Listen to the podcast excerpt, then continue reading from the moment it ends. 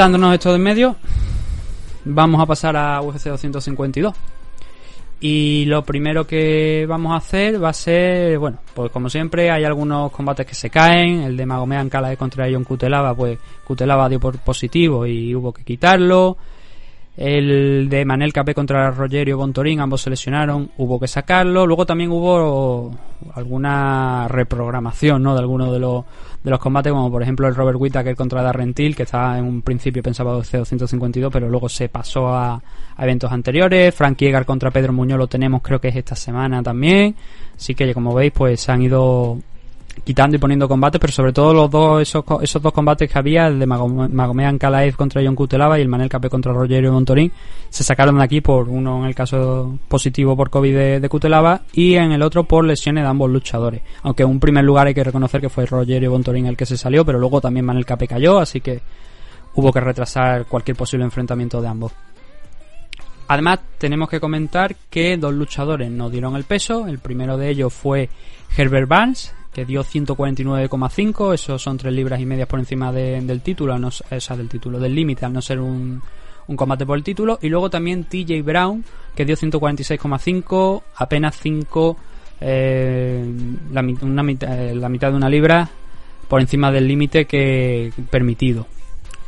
Eso llevó a que cada uno eh, tuvo que entregar el 20% de, de su bolsa a sus rivales, Daniel Pineda y Daniel Chávez y una vez con esto fuera, sí que podemos analizar ya lo que tuvo lugar en la madrugada del domingo aquí en, España, noche del sábado en Las Vegas, en el UFC Apex. UFC 252, Miocic contra Cormier 3, el combate que cierra la carrera profesional de Daniel Cormier, aunque yo no lo tengo muy claro. Pero bueno, no, lo primero... no sé yo, ¿eh? No, ahora hablaremos después. En el, cuando hablemos del main event vamos a hablar de eso porque yo no lo tengo tan claro realmente que eso vaya a ser así. Hombre, ahora con la derrota así es más, es más fácil que se mantenga retirado con una derrota de lo que habría sido con una victoria. Pero bueno, ya digo, volveremos a eso cuando tengamos que hablar del main event. Teníamos varios combates aquí con bastantes debutantes dentro de la compañía. Los dos primeros, de hecho, bueno, empezamos por el primero, en la car preliminar, una decisión unánime a favor de Kai Kamaka frente a Tony Kelly. Una decisión triple 29-28 a favor del luchador hawaiano Kai Kamaka. Y como estaba comentando aquí, hubo bastantes debutantes. Uno de ellos era, por ejemplo, el propio Kai. Y Tony también era, era debutante. Un combate que fue de... Fue, fue bonito, la verdad. Porque fue de menos a más Parecía que en el primero de los asaltos Kite lo tenía bastante controlado, que no iba a sufrir mucho para llevarse la victoria, pero al final se le complicó porque en el segundo cuando ya lo tenía parecía que ya estaba prácticamente controlado el combate como te estoy diciendo y que ya no iba a tener mucho más peligro Kelly decidió que era un buen momento para decir si yo voy a perder aquí voy a perder y dejándomelo todo y empezó a combatir a, a, Kai como si eso, pues estaba perdiendo y tenía que ganar el combate. Y eso fue en el segundo asalto. Y de hecho esa reacción que tuvo eh, eh, Tony Kelly no fue suficiente en ese segundo asalto porque fue en la parte final del segundo asalto cuando la había estado controlando durante gran parte del round Kai pero el tercero volvió a hacer lo mismo y sí que se lo ganó eh, Kai bajó un poquito el ritmo ya en el tercer round eh, Kelly siguió presionando al mismo nivel en el que había estado presionando en el, segundo asalto y le complicó mucho la vida. No tanto como para finalizarle, pero sí algunas notas bastante interesantes, como por ejemplo que lo, lo cogía en el, en el clinch, en posición del típico clinch de Muay Thai, manos detrás de la nuca y empezaba a meterle rodillazos al cuerpo y a la cara. Eso fue un recurso que utilizó Kelly y, y como digo, el tercer round se fue a parar para él. No fue suficiente, como hemos dicho, la decisión fue un triple 29-28 a favor de Kai Kamaka. Pero al menos, claro, tienes dos formas de, hacerlo. Tienes dos formas de perder. Una es dejándotelo todo y Kelly lo, lo hizo. Y otra forma es dejarte ya ir y perder el combate de todas todas. Claro, entre una forma y otra, a lo mejor la diferencia es que te pueden dar un combate más. Y de hecho yo creo que lo que yo vi el sábado ah, de Tony Kelly a mí me gustó, me llamó la atención, creo que, puede tener un combate más a pesar de la derrota porque se le vio. seguro, que sí. Además le han dado la pelea de la noche, ¿eh? A la pelea. Sí, pero. Es, por, eso, es lo, que te, es lo que te estaba diciendo, que es que fue de menos a más. Fue de un combate que estaba controlado tanto arriba como en, en el no en el, suelo creo que no me parece que no llegó a haber ningún ningún takedown pero sí que el poco control a lo mejor en el clinch que hubo en el primer asalto sí que se fue a favor de, de Kai. Y ya digo acabó tuvo un, asalto muy bueno donde incluso tuvo una oportunidad de finalizar la pelea en, el primero porque le, estuvo metiendo derechas bastante fuerte que la sentía Tony que iba en cuanto le llegaban esa derecha empezaba a retroceder fueron como tres ocasiones en ese primer asalto y pudo finalizar la pelea. Por eso yo creo que ese bono de fallos de Night es todavía más merecido, porque Kelly no solamente es que volvió de esos problemas que tuvo en el primer asalto, donde se, se le puso en una posición muy complicada, para luego ir mejorando poco a poco y acabar el combate, ya digo, dominando de alguna manera, no se puede decir dominio, tampoco, pero sí que siendo superior a, a Kai Kamaka, sorprendiéndole, le sacó totalmente de ritmo. Me alegro por eso ya digo que le hayan dado el fallo de Night, que no es usual que los bonos de la noche, especialmente el fallo de Night, caiga en uno de los primeros combates, pero oye, esta es la clase de debutantes que en la compañía que yo creo que debería tomar como ejemplo mucho. No es tanto si pierdes, si ganas, que por desgracia al final para la compañía parece que sí. Pero actuaciones como la que tuvo Kelly en la derrota te garantiza eso que estoy hablando. Yo creo que te debería garantizar un combate más. Una pelea muy interesante. Si no la has visto, te, Manu, te la, te la recomiendo. Si no la habéis visto vosotros, también os la recomiendo. El segundo de los enfrentamientos, eh, las 265 libras, Chris Daukaus contra Parker Porter. De Parker Porter habíamos hablado en la previa diciendo que había tenido peleas contra John Jones y contra Gabriel Gonzaga. Dos hombres que obviamente pues, han pasado por el UFC. Y, eso, pues bueno, ya hablaba de que tenía. Él no había estado en ningún, momento porter aquí dentro de UFC, pero sí que fuera, había, había estado en Bellator y que había estado peleando con eso, con Gonzaga, John Jones, nombres importantes. Chris Dacaus no había tenido peleas tan importantes como las que había tenido Porter, y por eso esto era una buena prueba, ¿no? El, ver este enfrentamiento para también dos debutantes en UFC, ver cómo, cómo funcionaba. Porter me recordó, yo no sé si tú tendrás, eh, igual no has visto esta película, pero había una, si yo mal no recuerdo, hicieron una película de acción real de, Super Mario, ¿sabes? Eh, sí, me acuerdo de haber, de haber visto algo, pero, pero Sí. Pero hace falta estar muy fumado para ver eso, tío. No, sí, Había, una, había unos monstruos con una cabecita muy chica y un cuerpo muy grande. Sí, y el y Daniel Porter me recordó, o sea, Parker Porter. Parker Porter me recordó a esos bichos. Eran unos, cocodrilos, puede ser, unos cocodrilos una, una mierda de esas. Una especie de cocodrilos con la cabeza muy chiquitita y el cuerpo muy grande. Por mm. Parker Porter me recordó a eso, que yo, que tuve que mirar incluso cuando estaba viendo el combate, digo yo, a ver si he alterado yo aquí el asper ratio, es decir, el el tamaño de la pantalla y tal y cual, y lo estoy viendo como achatado por los polos. Y no, es que este hombre era así. O sea, un cuerpo, una cabeza chiquitita y un cuerpo grande, inmenso, a lo ancho. Me llamó mucho la atención y digo yo, es que ya te lo digo, tuve que mirar y digo yo, a si es que yo me estoy equivocando aquí y tengo puesto configurar esto mal y lo estoy viendo muy raro.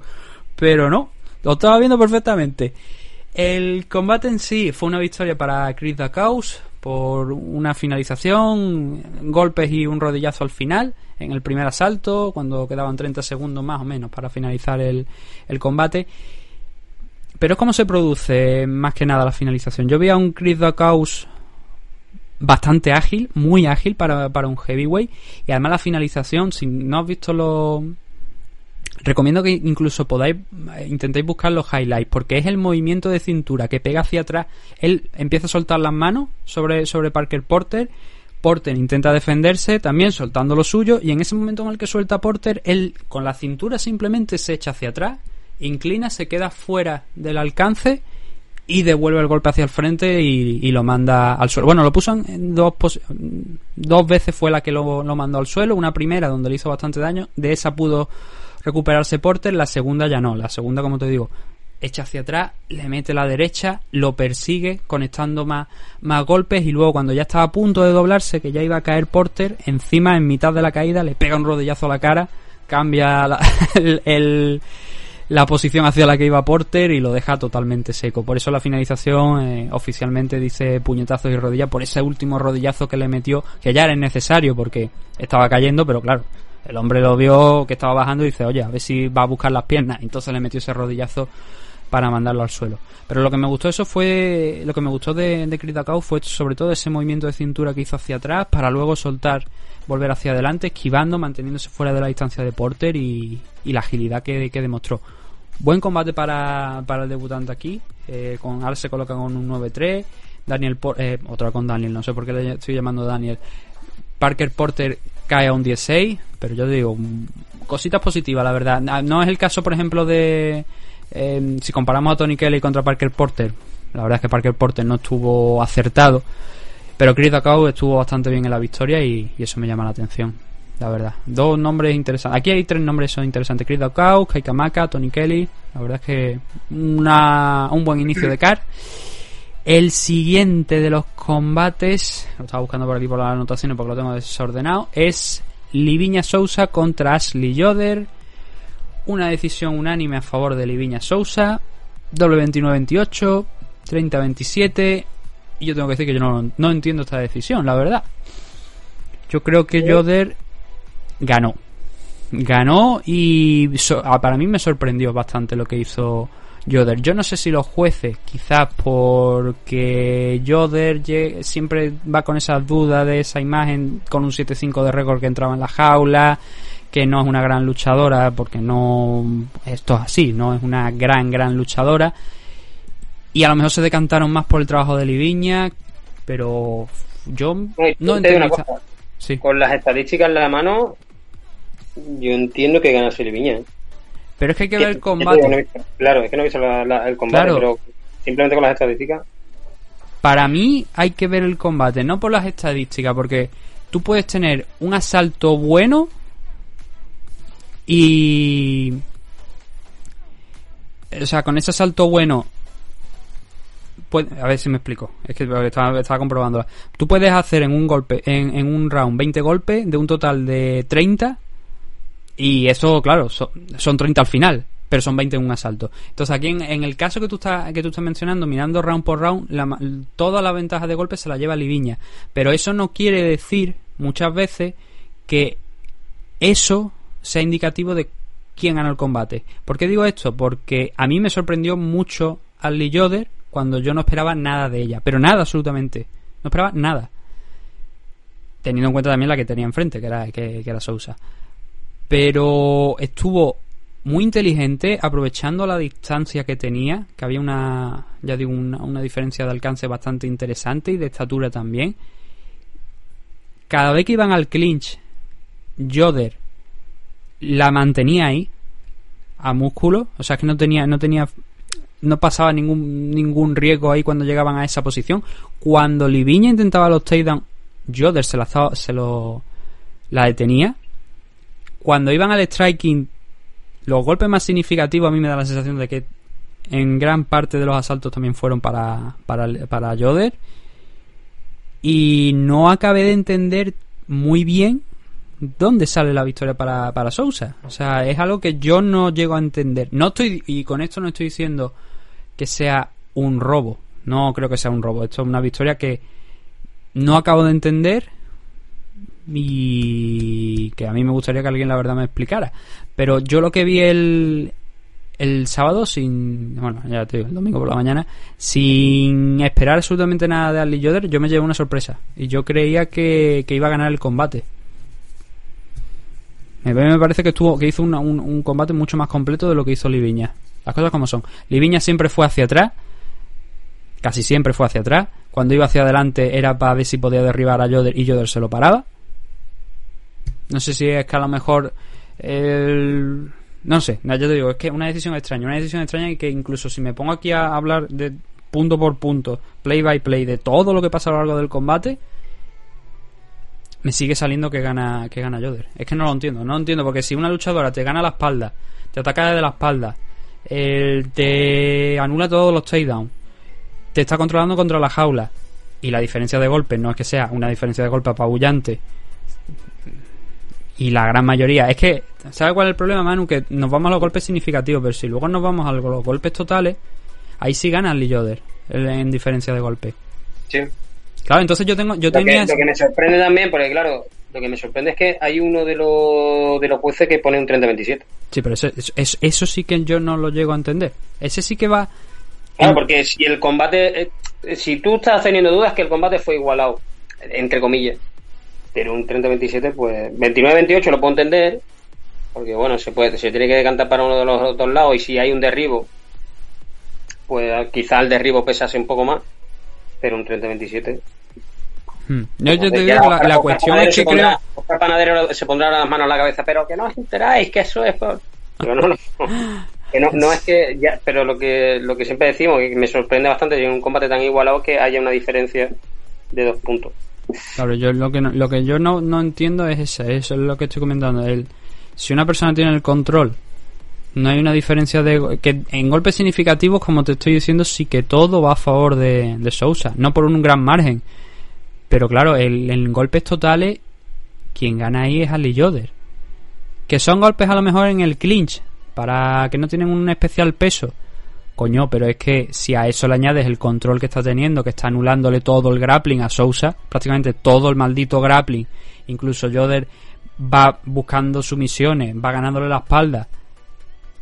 ¿Cómo puedes decir, para empezar 27-30, pero cómo puedes decir que ante una igualdad y ante el grappling de Yoder, que no, no es que fuera especialmente brillante, pero sí que para controlar la pelea.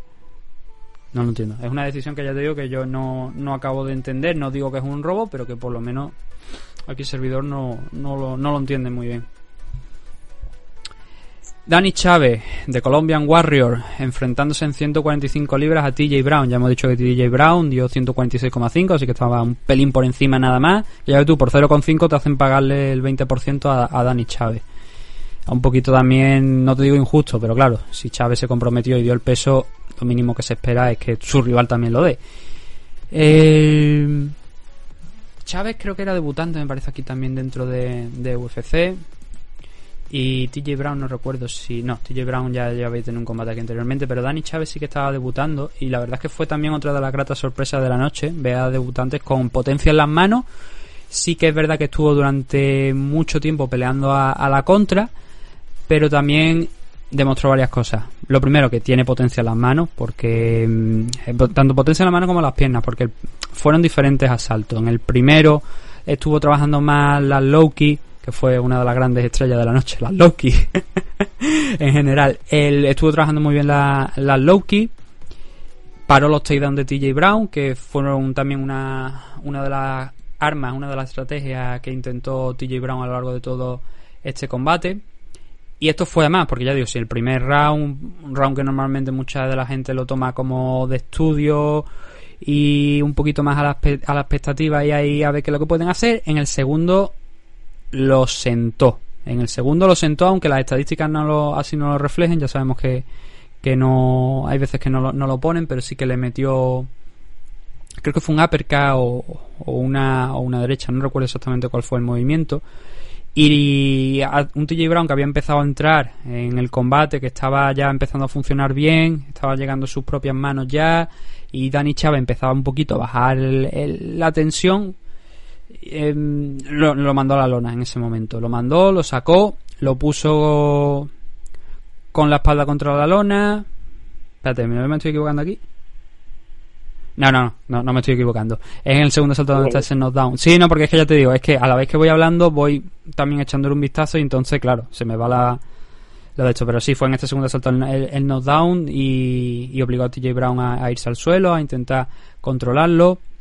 entonces, trabajo del primero, trabajo del segundo y llegábamos al, al tercero, donde el resultado final no lo hemos comentado, es una decisión unánime a favor de Dani Chávez por un triple 29-28 y es aquí precisamente donde ese asalto, ese tercer asalto es el que se va a TJ Brown, porque ya Chávez lo había, lo había vertido en el segundo, empezaba un poquito a bajar la intensidad, ya no tenía tanta, tanta fuerza, el striking también le iba empezando a costar. Y aquí sí que no entraron los takedowns de, de TJ Brown. Los takedowns más bien fueron para Dani Chávez. Pero eran estos takedowns que solemos decir de te levanta, te manda al suelo, te vuelves a levantar, te vuelve a mandar al suelo y así sucesivamente. Iban rodando y esos takedowns que curiosamente en las estadísticas sí que te lo ponen como takedown completado de Dani Chávez. Cuando en otras ocasiones otros no, no te lo ponen. El, el asalto ante la ante esta igualdad en el tema de, del grappling y luego el striking suyo que como digo fue mejor simplemente porque Dani Chávez empezó a pelear mucho más a la contra y estaba bastante más cansado. Ese tercer asalto se fue a parar de, para, para TJ Brown pero el resultado al final no cambió. Ya digo que Dani Chávez tuvo un buen inicio de combate un buen segundo round especialmente con esa mano que le metió que, que mandó al suelo a, a TJ Brown. Y claro, aquí el, el, problema es ese, que hay que ver un segundo enfrentamiento para... O sea, un segundo enfrentamiento me refiero de Dani Chávez dentro de UFC para ver realmente el nivel, porque se le han visto cosas muy buenas, se le ha visto que era capaz, capaz de resistir el, los takedowns de, de TJ Brown, se le ha visto también que tiene, tiene un buen timing a la contra para mandar al suelo a, de un golpe a sus rivales, pero se ha visto que el cardio no le acompañó en la parte, en la parte final del combate, y ese es un punto que hay que ver un nuevo combate para ver en qué, en qué punto se encuentra y cómo, cómo está funcionando. Y TJ, pues bueno, la segunda derrota que tiene aquí dentro de UFC. La primera perdió contra Jordan Griffin, pasó por Dana White Contender Series, pero bueno, ahora se encuentra en una racha de dos derrotas consecutivas y corre el riesgo de la catapulta, ¿no? A... Hombre, ahora es complicado también, ¿eh? Con chavales jóvenes que lo cojan y lo tiren, con el tema este de la pandemia, de que no tienen luchadores, de que cuesta más trabajo. Quizá le den una oportunidad más a, a TJ. Sí, yo creo que, bueno, a ver, el problema es ese, ¿no? Que fue, acabó bien, pero no acabó bien nivel el primer combate de la noche que hemos hablado de Kai Kamaka frente a Tony Kelly. No sí. acabó al nivel de Tony Kelly. Entonces, es menos posible. Vamos a dejarlo en que habría menos posibilidades, creo, para TJ Brown de las que habría para, para Kelly. Pero ya digo, buena victoria para Dani Chávez, de más a menos, pero bueno, ya te digo, no todos los combates pueden salir 100% perfectos. El penúltimo de los combates que tenemos en la car preliminar es el de Birna Yandirova derrotando a Felix Henry por sumisión, por un armbar y además una victoria súper sencilla. Fue prácticamente al inicio de la campana cuando Yandirova se tira por el takedown, por un single leg. A partir de ahí pues va progresando, va cambiando de media guardia a guardia, va recuperando Felix Henry que obviamente nos coja, va recuperando posiciones, pero ya hay un momento donde le salta al mount, a la montada. Y ahí es donde Yandirova dice, oye, esta es la mía aquí, yo soy la experta en grappling, agarra el brazo, estira y ya digo, poco menos de dos minutos para la victoria fácil de Yandirova con ese armbar saltando desde el mount, agarrándolo desde la montada y saltando al lateral para, para la extensión del, del brazo y la sumisión frente a Felix Henry. No hubo tiempo para, la verdad, para que Felix Henry hiciera nada. Esto pone a, a Yandirova en un 16 uno no estaba en los rankings de las 115 libras, que es donde se disputó, disputó, el combate, pero quien sí estaba es Felix Henry. No tenemos hasta ahora la actualización de los rankings todavía, pero entiendo que Yandirova, después de esta victoria, por lo menos en esa posición que tiene Felix Henry, sí que va a entrar, sería lo lógico. Nunca se sabe con los rankings, ¿no? Pero ya sí que he escuchado que hay gente por ahí que se dedica a hacer eso, a hacer los rankings de, de UFC, que ya sí que han dicho que ellos van, piensan poner a Yandirova, así que es algo que hace justicia, además con ese récord que tiene, que estamos hablando, ¿no? De 16 victorias por una derrota y la única derrota que tiene fue en su debut aquí en UFC cuando le tiraron directamente después de estar en Invista contra Carla Parza, que estábamos sí. hablando de una campeona, ex campeona de la división. Entonces, con ese combate, esa, visto, esa derrota de Felix Henry, que hay que decir que volvía de una lesión después de estar dos años de, de baja, tercera derrota consecutiva, veremos. Ya lo había dicho en la previa que es una de las más veteranas eh, de las MMA profesionales, pero que nunca ha brillado especialmente, digamos. Quizás yo creo, yo diría que su victoria más importante en los últimos años puede ser la de Alessa Grasso, porque Alessa además estaba invista, llegaba de invista además, eh, con, con mucho, mucho hype detrás, mucho apoyo y sorprendió de alguna manera a Felix Henry derrotando a Alessa Grasso pero luego ha hecho, ha juntado tres, tres derrotas consecutivas contra gente que o bien ha sido contender como el caso de Kovalkiv y de Carolina El caso de Michelle Watterson, que también estaba ahí siempre, siempre cerca del título y que además, si no recuerdo mal, fue también campeona en Invista y ahora perdió contra otra ex campeona de Invista. Eh, no hay mucho más para Félix Henry, pero sí que para Yandirova pues se abre también un mundo interesante. Ahora empieza lo duro, ¿no? Por decirlo de alguna manera, ahora empieza lo duro para Yandirova. El último de los combates es Bing Pichel frente a Jim Miller. Decisión unánime para Vin Pichel en 155 libras. Yo no sé si este combate sorprende a la gente o no, pero victoria para Vink por un doble 29-28 y un 29-27. Un 29-27 que es debido a un 18 del juez Eric Colón en el segundo asalto, algo con lo que no estoy de acuerdo, pero la victoria de, de, de Vink es inapelable, o sea, no, no se puede pensar de otra manera. Es curioso porque Jim Miller empezó muy bien, empezó siendo el, Jim Miller que todo conocemos, tanto en el striking como cuando luego incluso consiguió ese takedown aprovechando un derribo, un, que, ahí Pichel perdió un poco el equilibrio cuando él se le estaba echando encima, cuando Jim Miller se estaba echando encima y cayeron al suelo y ahí Jim Miller empezó a ser el Miller que nosotros conocemos.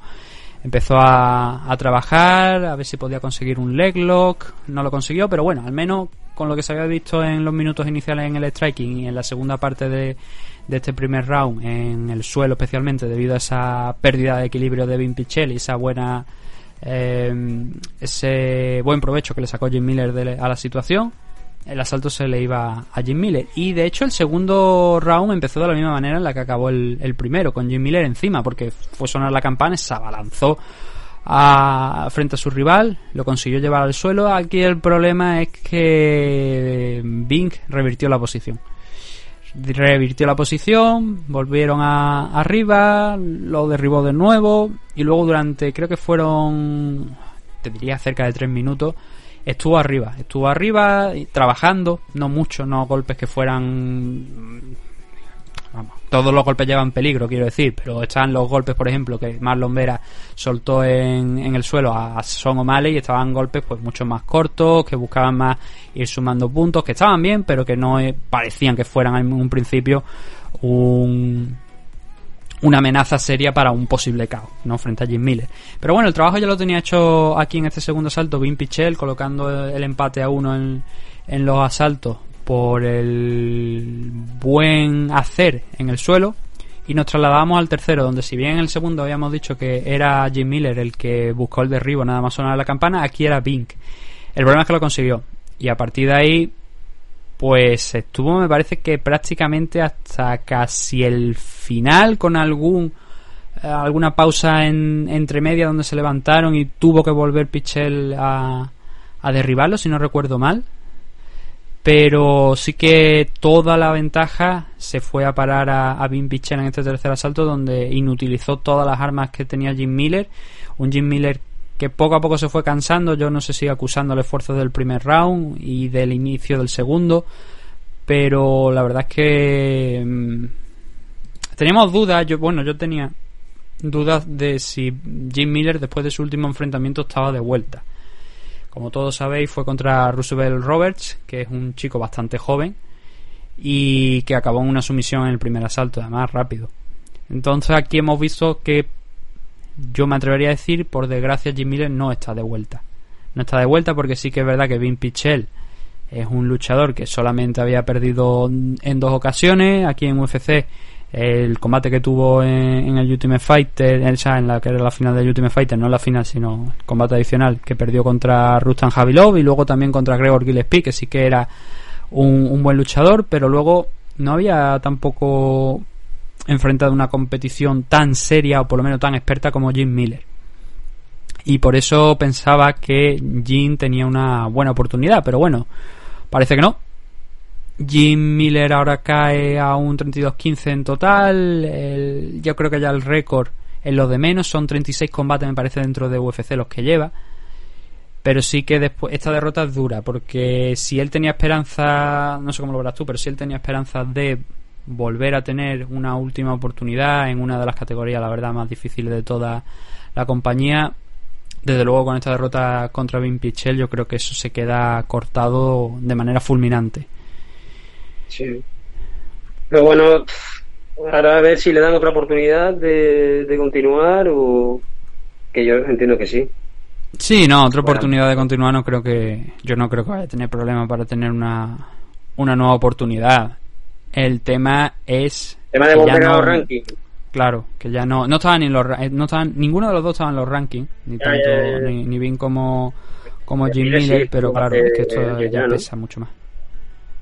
Esto pesa muchísimo más una derrota aquí frente a a Vin Pichel y claro, Vin no va a entrar en los rankings, no debería entrar en los rankings en los rankings, pero sí que es verdad que ahora se suma una segunda victoria consecutiva que le va a permitir escalar y que a lo mejor su siguiente rival pues sea de la parte baja de, de los rankings o no, pero bueno, al menos sigue ganando, que es lo interesante. Si no gana, desde luego no vas a entrar entre los 15 primeros. Y el caso de Jim Miller, pues, por desgracia para él, parece que va a ser así. Así que este era el último de los combates que teníamos en la car preliminar.